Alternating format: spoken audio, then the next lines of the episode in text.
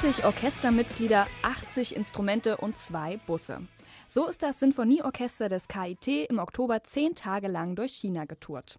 Seit drei Jahren war das Orchester nicht mehr unterwegs, jetzt wurde es wieder Zeit für eine Konzertreise. Der Leiter des Orchesters, Dr. Dieter Köhnlein, musste dafür aber viel Überzeugungsarbeit leisten, um genügend Spendengelder zusammenzubekommen. Seit vier Wochen ist das Orchester jetzt wieder zurück in Karlsruhe. Meine Radio KIT-Kollegin Isabel Heine hat das Orchester bei der ersten Probe nach China besucht. Alles wieder beim Alten. Im Gäde-Hörsaal des KIT probt das Sinfonieorchester schon wieder das nächste Programm. Musik von dem Franzosen César Franck.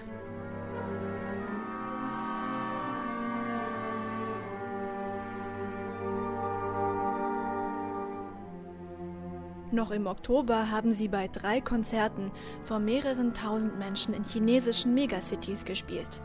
Eine außergewöhnliche Erfahrung, denn das chinesische Publikum verhält sich ganz anders als ein deutsches oder europäisches. Das hat selbst der Dirigent Dr. Dieter Köhnlein, der das Orchester seit 40 Jahren leitet, so noch nicht erlebt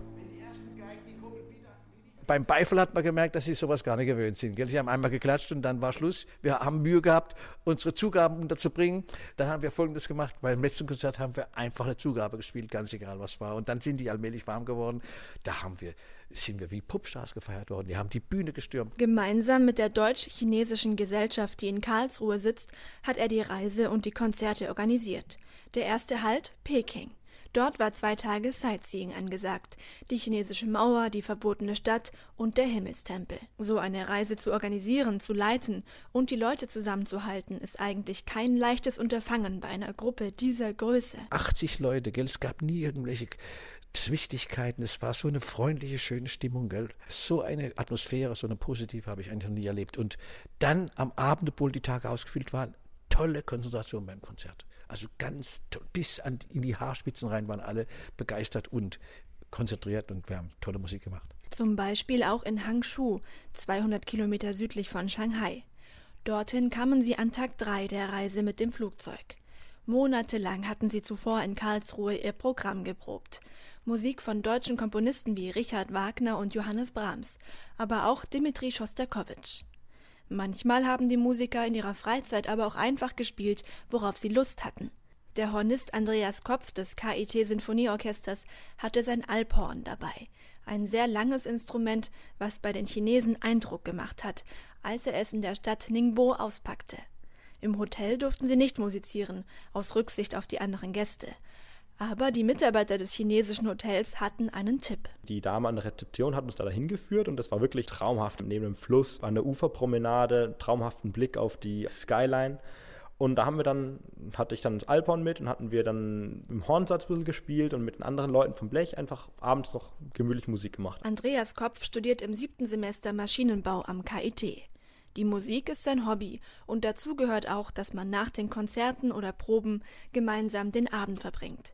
In China läuft das anders ab, wie er bemerkt hat. Ein Konzert haben sie gemeinsam mit einem jungen chinesischen Orchester gespielt. Danach wollten Andreas Kopf und die anderen Orchestermitglieder mit ihnen gemeinsam das gelungene Konzert bei einem Bier feiern. Und dann meinten die so, ja, hier gibt es irgendwo eine Kneipe, kennen tun wir sie nicht, weil wir da noch nie waren. Ja, wie, wie lange studiert ihr schon? Ja, seit sechs Semestern, seit acht Semestern. Und man, ja, wollt ihr denn heute Abend mitgehen? Dann gehen wir auch zusammen ein Bier trinken. Nee, geht nicht, wir müssen morgen um 10 Uhr in der Vorlesung sein. Mit dem Bus ging die Reise weiter bis nach Cheyang und dort hatte das Sinfonieorchester das letzte Konzert der China-Reise in einem Stadion. Für den Dirigenten Dieter Köhnlein war das eines der einprägsamsten Ereignisse. Also das letzte Konzert war schon eindrucksvoll und voller Dramatik, kann man sagen, denn weil als wir beginnen wollten, hat plötzlich die Alarmanlage einen Höllenlärm gemacht, äh, so man sein eigenes Wort nicht verstehen konnte. Es war ganz klar, da können wir nicht spielen. Also Feueralarm. Aber zweieinhalb oder dreitausend Chinesen, das war proppevoll, sind ganz diszipliniert auf ihren Plätzen gesessen, keine Panik, alle haben gewartet, was passiert. Es hat auch ein bisschen nach, nach Kabelbrand gerochen da in dem Saal, also es war mulmig. Und was haben die Chinesen gemacht, die Ordnungshüter? Die sind mit großen Leitern gekommen und haben einfach die Alarmanlagen mit, mit einem Knüppel in der Hand so lange bearbeitet, bis sie aus waren. Also einfach kaputtgeschlagen. Und es gab natürlich bei uns dann stimmig, jetzt sind wir überhaupt nicht mehr geschützt, wenn jetzt was passiert. Wir kommen nicht mehr auf der Bühne runter, wir werden ja gar nicht gewarnt, wenn wirklich ein Brand ausbricht. Aber bis auf zwei haben alle mitgemacht.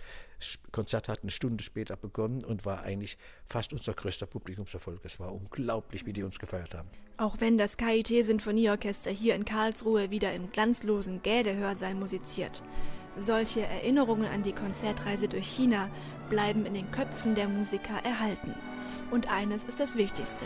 Die Stimmung im Orchester ist gut, egal ob in Peking oder Karlsruhe.